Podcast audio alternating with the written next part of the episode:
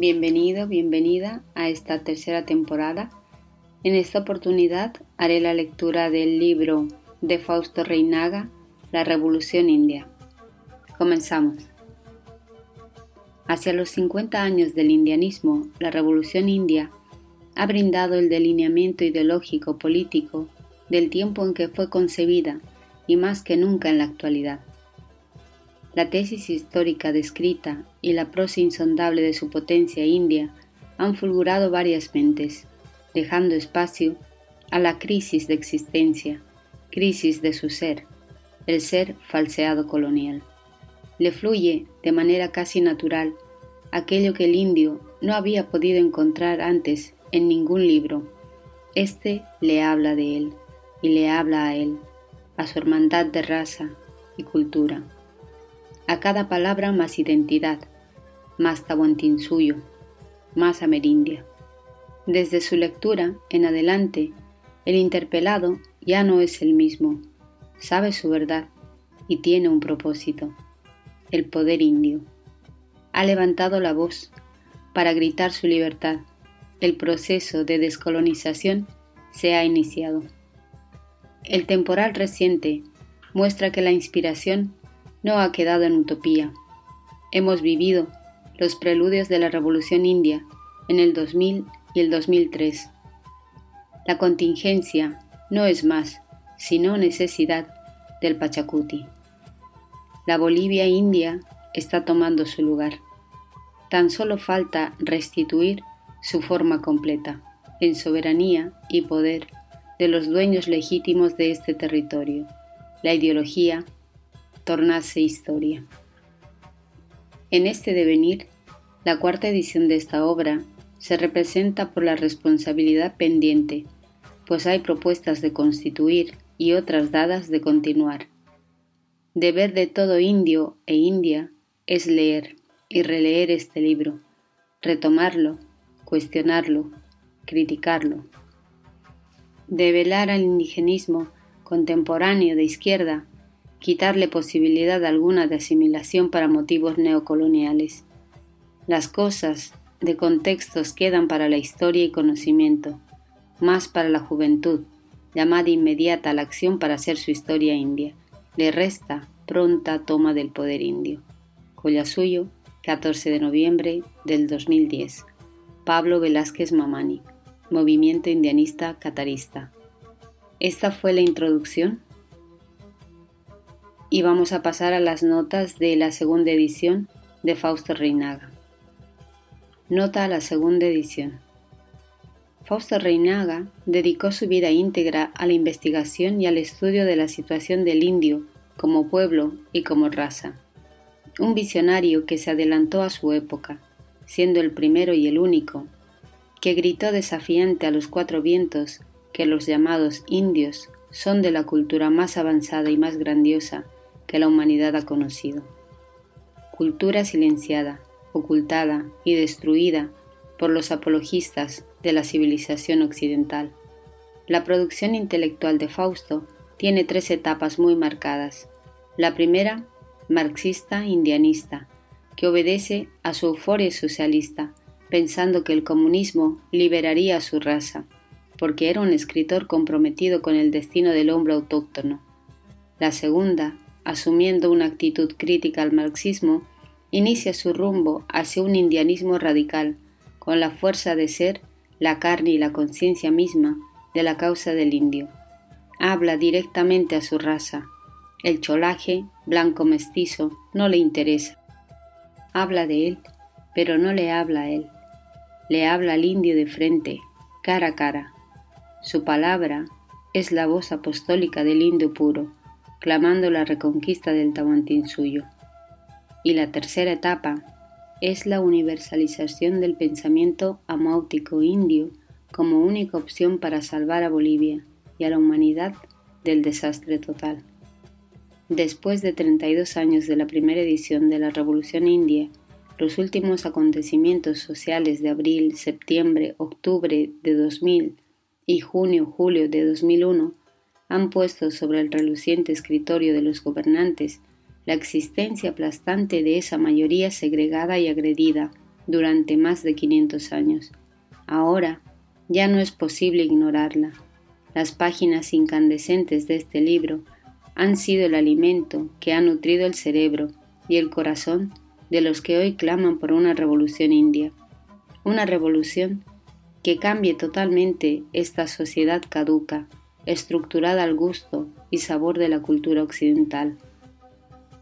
La revolución india es considerada la Biblia india, porque a pesar de abordar situaciones muy bolivianas, hace el análisis social y político de la segregación, que es la misma aquí y en otras latitudes.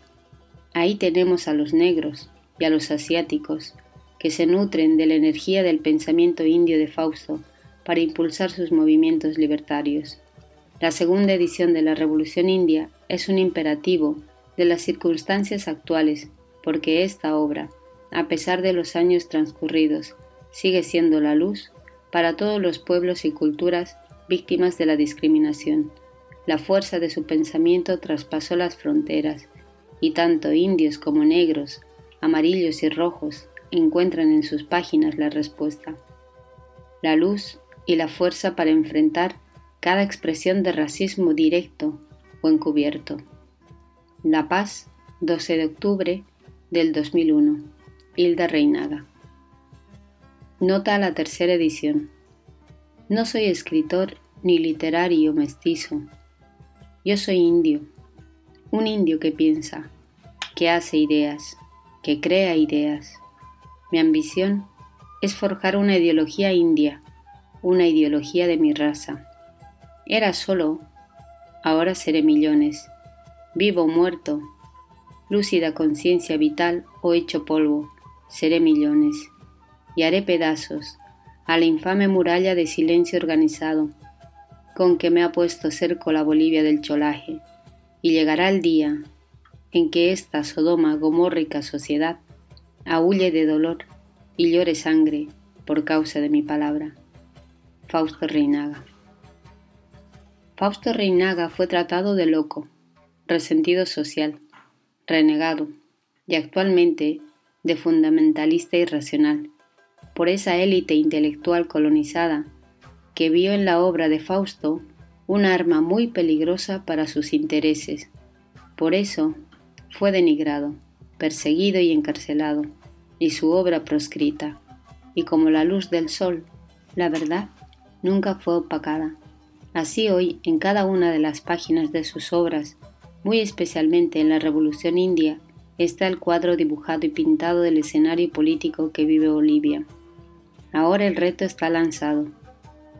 La inteligencia del cholaje de hoy tiene que demostrar que Fausto Reinaga está equivocado y que su pensamiento, sus escritos, no son el fuego que está levantando a este mar de indios que comienzan a romper sus cadenas, que sus palabras no son la energía viva de los pueblos que han sido discriminados y segregados en el continente y más allá.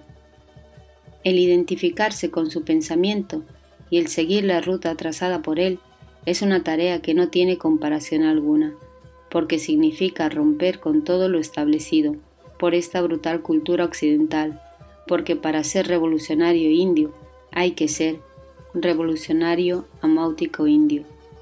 Somos conscientes que lo estamos viviendo hoy.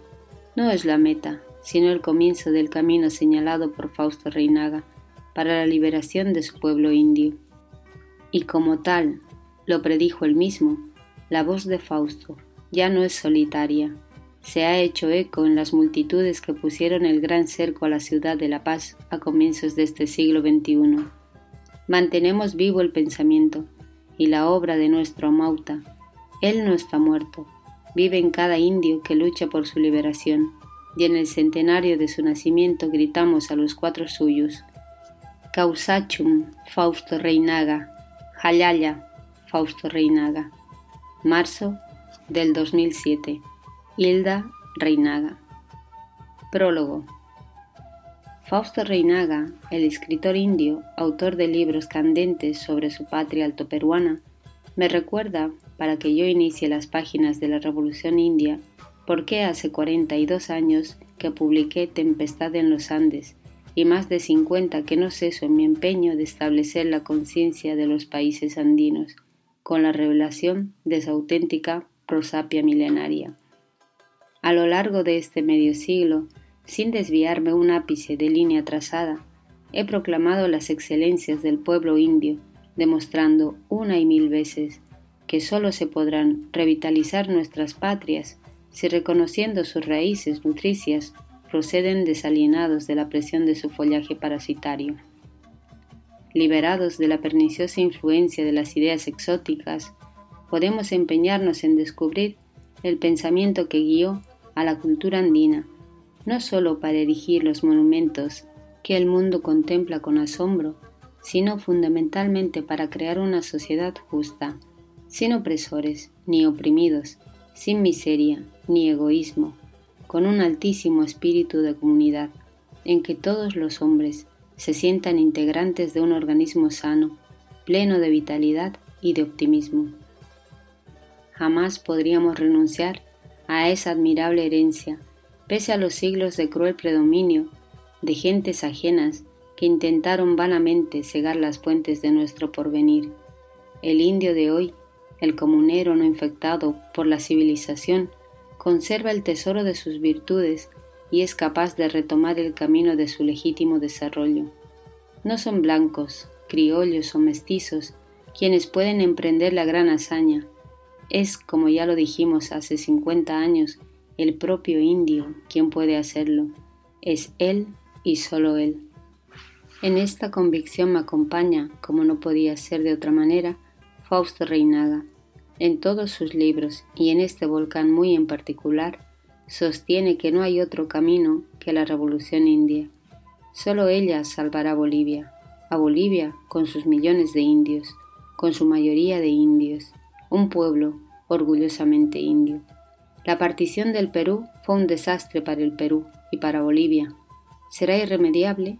¿Qué sorpresas nos pueden ofrecer en el futuro? Como lo vislumbráramos tanto tiempo atrás, y se ha venido confirmando en los últimos veinte años, los viejos pueblos, las antiguas razas, se sacuden de sus opresores, vuelve a ellos la virilidad adormecida y un nuevo ciclo se abre, un nuevo ciclo que recomienza la floración interrumpida. Ese renacimiento arranca de la voluntad de ser, de ser lo que se fue antes de la alienación, de rebrotar del mismo tronco, de surgir de la misma raíz milenaria. Nunca pensamos en resurrecciones formales, en cambios secundarios, en engañosas repeticiones. Fausto Reinaga, y con él hombres como los que él cita excepcionalmente, piensan en una presencia real, concretada en doctrina, instituciones, actitudes y acciones del ser auténtico, del hombre andino. Yo dedico estos últimos años de mi vida a desentrañar la filosofía de los amautas, a través de un estudio cuidadoso de las lenguas nativas, no en su empleo ordinario, sino en su sentido esotérico, como cuando se descubre que la palabra pacha significa tiempo y espacio, como si se anticiparan aquellos antiguos sabios a Einstein, cuando se comprueba que Malki no solo es la momia, sino también el almácigo, círculo, vida, muerte, vida. En fin, cuando la investigación comprueba que las raíces quechuas y aymaras son la clave de los más profundos conceptos que configuran una sorprendente cosmovisión. La ignorancia y la miopía de muchos científicos relegaron a los pueblos no europeos a la condición de primitivos, inventando una mentalidad primitiva, creando el animismo y el animatismo sin comprender un ápice del gran sentido de comunidad que tuvo el preamericano, que fue ensanchando el círculo de la familia hasta comprender el universo entero. Tenemos que crear una nueva semántica que nos permita dar su verdadero nombre a las creaciones humanas, reemplazar el imperio, por ejemplo, con la gran comunidad, o la beetría con nuestro ayllu, es imprescindible una revisión total de nuestros libros de historia, no solamente aquellos que tratan de la época del dominio español, en los que se ha escamoteado toda referencia a la vida del pueblo indio, sino también cuantos se ocupan de la independencia y la república, comenzando por suprimir la palabra emancipación, que puede ser interpretada en su sentido jurídico de concesión de libertad, es decir, que España como buena madre nos emancipó. Se está escribiendo muchas obras para demostrar que nunca los peruanos o andinos aceptamos pasivamente la dominación extranjera, porque fueron muchísimos los levantamientos indios desde Manco Cápac hasta Tupac Amaru, Catari, Pumacagua, Wilca, Atusparia. Todas estas enseñanzas consolidarán la conciencia india en sus derechos reivindicatorios y en el supremo ideal de erigir sobre los cimientos graníticos de la cultura andina la sociedad justa por la que todos luchamos. Se difunde por el tercer mundo la fundada esperanza en el esfuerzo y sacrificio de sus auténticos líderes que van liberando de todo nuevo colonialismo ideológico para ser capaces de conducir a sus pueblos por la misma ruta que siguieron sus más lejanos antepasados. Aquellos héroes, nimbados por el mito, que iluminan con su solo nombre la inteligencia y la voluntad de quienes pertenecen a su estirpe por la sangre y el espíritu. Los símbolos del Wari o la chachila no pierden su sentido a lo largo de los siglos. Las montañas tutelares, en su majestad y tremenda potencia que parece desafiar los cielos, son las constantes incitaciones a la superación y el máximo esfuerzo, no la mínima resistencia, con que los andinos supieron responder al reto de la naturaleza.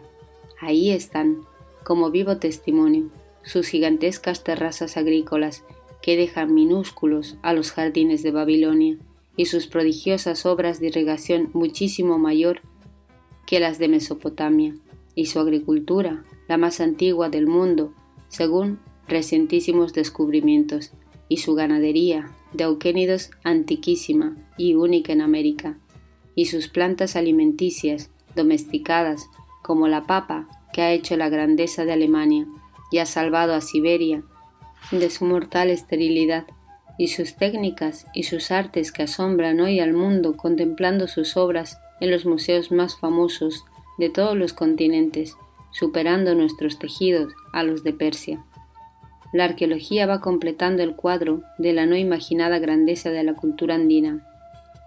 Quienes les negaban valor por carecer de escritura, pronto se sorprenderán al comprobarse lo contrario, cuando lo revelen los sabios alemanes que la están descifrando. ¿Cómo no enorgullecerse el pueblo indio de su glorioso pasado.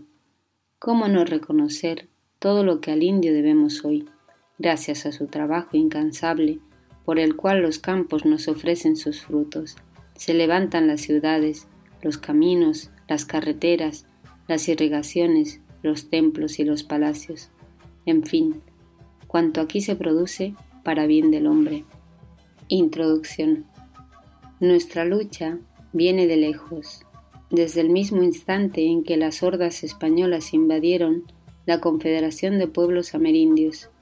Nuestra lucha es contra todo vestigio europeizante, el derecho romano, el código napoleónico, la democracia francesa, el marxismo-leninismo, todo nos mantiene en la dependencia, en el colonialismo mental, en la ceguera sin encontrar la luz. Nuestro antiimperialismo no es solo yanqui, es anticolonialista global. Es definitivamente defensor del socialismo ejemplar de nuestros abuelos nativos. No pensarlo así es volver al error, continuar por el sendero que ya traicionó a la URSS, al embotellarla en una revolución altamente industrializada, pero en donde su gente conductora vive del presupuesto sin intervenir en la producción, de espaldas a la vida fecunda de la naturaleza y constantemente amenazada por su propia fuerza militar. Porque paradójico sería que mientras el mundo revolucionario trata de dejar atrás al mundo viejo que se va, nosotros nos quedáramos con los vestigios del mismo que ya nos tiene crucificados desde hace más de cuatro siglos, porque América Latina aún no ha alzado el vuelo de su verdadera emancipación, es que sigue bajo el dominio del imperialismo y de las oligarquías con el sucio auxilio de las tropas de gendarmería criollas. Desentrañar esta verdad es darle a nuestro antiimperialismo su verdadera misión emancipadora, distinta y concreta. Por eso nos sentimos orgullosos cuando decimos que no seremos los sepultureros del imperialismo, sino los constructores de un nuevo mundo, el nuestro, el que se hará uno solo con el viejo, inmortal socialismo preamericano. Tendremos, pues, que reestructurarlo todo, elaborar nuestras nuevas constituciones, hacerlas indoamericanas, reafirmar la moral imbatible de nuestros antepasados nativos y efectuar la revolución india, que es alcanzar el reino de la abundancia por el camino del gobierno comunal, ético y cósmico. El auxilio de la técnica y de la ciencia alcanzada por la revolución capitalista nos será necesario para ahorrar caminos, pero no para sujetar al hombre, sino para darle armas para su vuelo creador, tal como lo hicieron los preamericanos al perfeccionar su comunismo primitivo y llevarlo hasta el socialismo científico, sin pasar por las violentas etapas del feudalismo ni de la burguesía. El antiimperialismo nuestro es la última etapa de nuestro inquebrantable anticolonialismo. En el imperialismo yanqui, nosotros vemos el mismo rostro de España, Francia, Inglaterra y Portugal, aun cuando ese rostro sea rubio y más que chicle, tenga rascacielos y esos luminosos lunares. Tom Paine, Lincoln, Roosevelt y Kennedy desentonen en su rostro por ajenos y antagónicos a su sistema, en los Estados Unidos, no en su pueblo. Nosotros vemos al caballo, la espada, los arcabuces y la horrible enajenación que cambió en mala hora el curso armonioso de nuestra historia preamericana. Así, nuestro antiimperialismo no es solo anti-yanqui, sino es una dinámica revolucionaria contra toda forma de penetración extracontinental. Volver a las formas comunales la comunidad con el auxilio de la tecnología y la cibernética, eso es lo que llamamos el camino del reencuentro, porque eso fue lo que plasmaron nuestros abuelos nativos tras miles de años de experiencias, tropiezos, fracasos y virtudes. Si en el futuro de la humanidad, como lo señalan los más grandes pensadores políticos y filósofos, nos aguarda la comuna, es la comunidad indígena y sus formas morales de gobierno, necios buscarla en ese futuro aún desconocido, si la tenemos como experiencia agotada en nuestro pasado preamericano. Como el deber de todo revolucionario, desenajenado, es acortar caminos de dolor y tristeza, en reciprocidad al dolor que atormenta nuestros pueblos. Ese camino se acorta con la tarea de reencuentro. Lo que sucede en la URSS y en la China popular o dentro del llamado mundo socialista, nos sirve de experiencia y orientación, pero más nos sirve la experiencia y orientación de un socialismo con más de 8.000 años de vigencia en nuestro pasado. Esto es ahorrar caminos, es aseverar categóricamente que es cierto, el futuro de la humanidad, ser comunitario, comunal, idealmente idéntico al de nuestras antiguas comunidades indígenas. Socialismo muy nuestro por ser producto y elaboración paciente de nuestra terca y adorable realidad continental. Socialismo que fue una luminosa realidad concreta, miles de años antes de que Marx, Engels y Lenin hubieran nacido o lo hubieran siquiera soñado. ¿Qué es mejor? ¿Verlo en la realidad o seguir buscándolo en los sueños de los marxistas leninistas? Vayamos, pues, hacia ese reencuentro con nuestra verdadera historia. Eso es lo que para nosotros significa ser anticolonialista, exactamente para barrer con todos los vestigios malos que nos dejó Europa la usurpadora. Es ir acomodándonos en nuestro propio espíritu, encajando nuestro propio cuerpo, es romper definitivamente con el larvamiento espiritual en que vivimos es empezar a volar con nuestras propias alas.